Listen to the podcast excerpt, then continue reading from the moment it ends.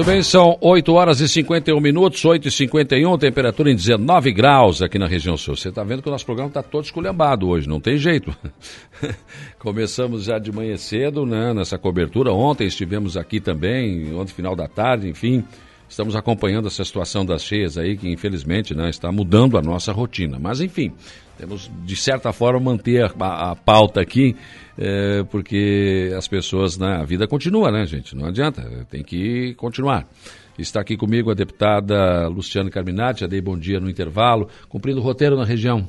Exatamente, cumprindo o roteiro na região sul, desde segunda-feira em Bituba, e vamos concluir amanhã com o Braço do Norte, Jaguaruna.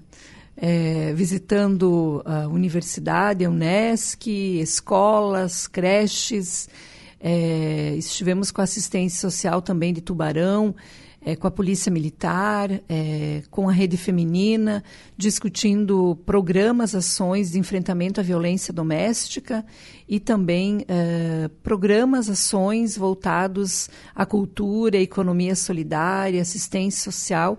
E é claro, o foco, né, é como eu sou professora, presidente da Comissão de Educação, só nesse momento agora licenciada, mas é, fazendo todo o debate da educação catarinense também. Sim. Aliás, o Jair também, um professor, né?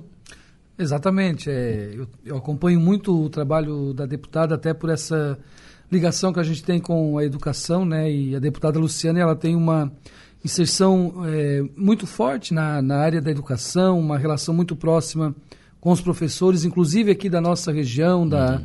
da nossa cidade, né? E, e, claro, o fato de eu ser professor também é, faz com que eu me interesse ainda mais pelas ações, além de sermos do, do mesmo partido, de termos uma relação é, parlamentar aqui também, ela como deputada, eu como vereador, né? Então, essa questão da educação nos aproxima muito. Com certeza. Falar nisso, eh, a educação melhorou, deputada, nesse governo? Não? Como é que está a situação, na sua opinião?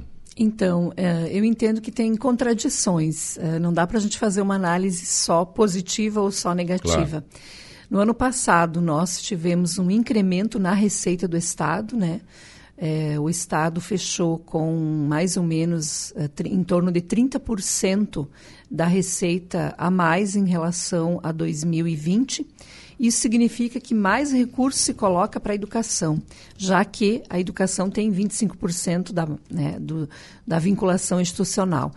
É, e o ano passado nós tivemos, então, o plano de carreira, fechou em 20% para os efetivos, é, e nós tivemos é, uma melhoria do ponto de vista da remuneração bruta, que foi aquele aquela ideia que o governador teve de chegar a 5 mil reais bruto, é. envolvendo outros benefícios, não é só vencimento. Nós temos uma análise de que isso não dá conta do plano de carreira, portanto, quando eu falo de contradições, é porque eh, eu estou há 30 anos no magistério, o Jair também já há um bom tempo, né? E a gente nunca discutiu remuneração bruta, a gente sempre discutiu piso e carreira.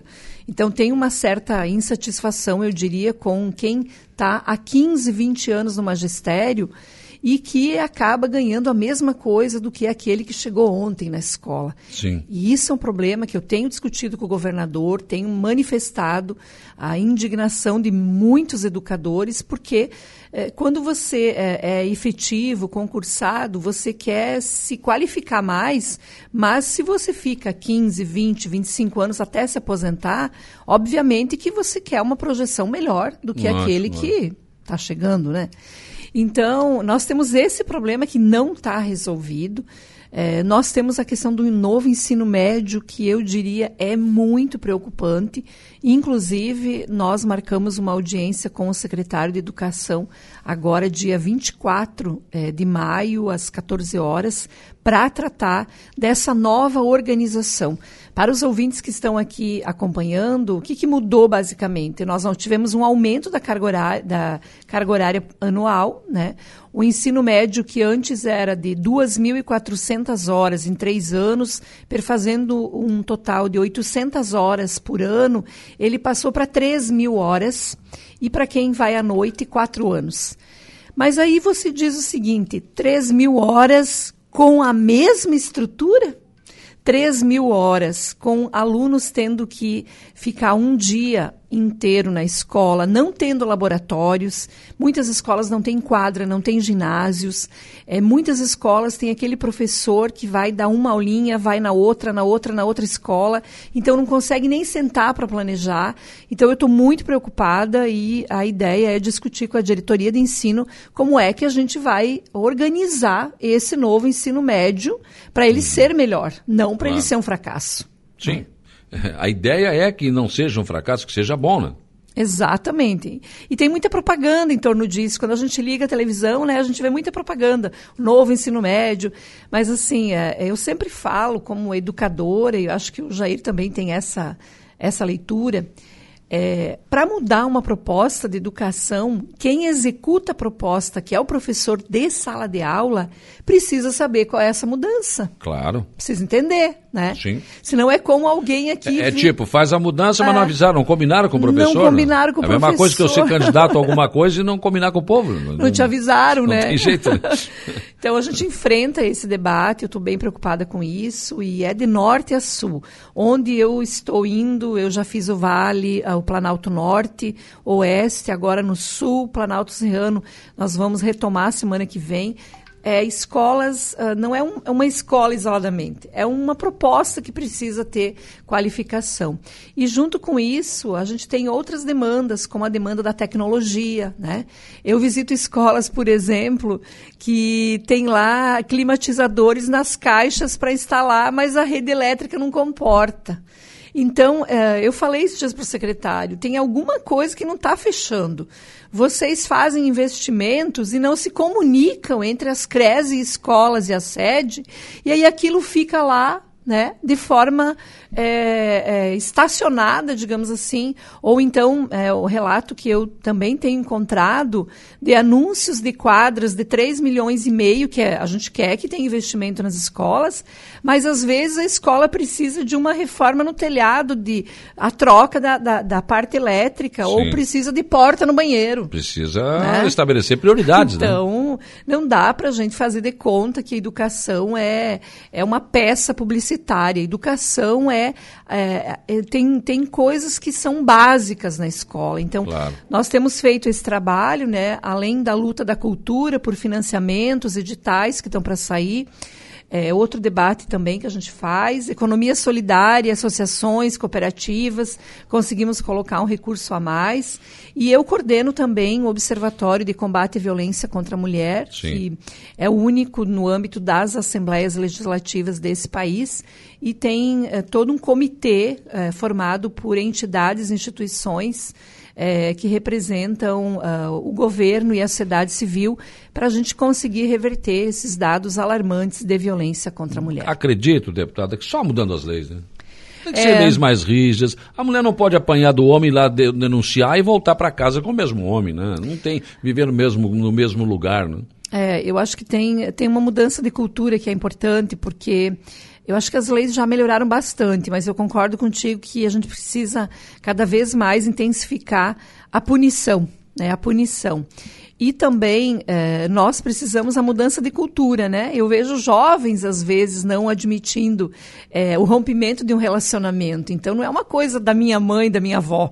É, é uma coisa da sociedade. Isso vem lá de trás, né? Lavar a honra, né? É, exato. Então, coisa mais absurda. Precisamos mudar isso também. É. E eu acho que Jair aqui também para anunciar, né? Eu sei que o município também sempre espera, né? Nós temos 350 mil aqui para Aranguá, né? Foi um pedido do Jair, nosso presidente da Câmara, vereador, né? 250 mil para a construção da praça. Isso. Né? É, no bairro Uruçanguinha. É, é, na verdade é na comunidade Vila Verde, né? No Vila bairro Verde, é dentro da Uruçanguinha. É. Exato, é. Uhum. E também 100 mil para aquisição de veículo para a Secretaria de Educação. Exato, né? é. Então, nós estamos aqui também para ouvir a comunidade né, e colocar o mandato de exposição. Mesmo que eu sou uma deputada do Oeste de Santa Catarina, mas eu quero dizer que discutir educação, a luta das mulheres, cultura, não tem território. Não, não tem. É o Estado é, inteiro. É o Brasil todo, né? Exato. É, não tem, exatamente. não tem que não tem que fazer. Eu, infelizmente, estou sobre o tempo, nós estamos aí com, né, com uma programação bastante é, né, alterada, deputada, mas foi, quero dizer que foi um prazer recebê-la aqui. Outra oportunidade, né, a gente pode conversar mais a respeito das suas propostas, daquilo que a senhora é, pretende continuar fazendo na Assembleia Legislativa. Foi um prazer recebê-la. Obrigado, viu? Um prazer é meu. Grande abraço a você, a todos os ouvintes. E obrigada também ao Jair, que está aqui conosco. Obrigado, presidente Jair. Obrigado, Saulo. É, agradecer também a presença da deputada que é, tem me alegrado muito com a presença dela, né, do, do mandato dela esse ano, é, nesse novo mandato meu aqui. Isso para nós é muito importante. E agradecer também a todos os ouvintes que nos acompanharam. A Câmara abraço. que também está desabrigada, né? Exatamente. É, infelizmente, é, toda essa situação das fortes chuvas aí dos últimos dias, né, novamente afetou em muito a estrutura da, da Câmara, né? A situação está ficando cada vez mais gritante. É, mas eu acho que já teve mais longe, Saulo, da gente resolver. Nós estamos Sim. aí, provavelmente ainda essa semana recebemos em, em mãos aí é, o orçamento, o projeto da parte do, dos arquitetos e em seguida abriremos o processo de licitação para iniciar essa obra o mais rápido possível. Senhor estuda alugar algum lugar para a Câmara continuar funcionando ou não? É, existe, é, não, descartei essa, essa possibilidade, né? Porque é, se acontecer de, é, é, metade da chuva que deu aí, nós já não temos mais condições de usar o plenário, por exemplo. Né? É. Né? O plenário está. Infelizmente a situação é muito difícil. É, mas nós vamos acompanhar, né? vou seguir muito a orientação do, dos arquitetos que estão nos acompanhando. Se for necessário, nós já temos aí é, estudando uma forma de, de, de repente, ter que a, a realocar a Câmara para um outro espaço. Tá certo. Obrigado, presidente. Obrigado a todos.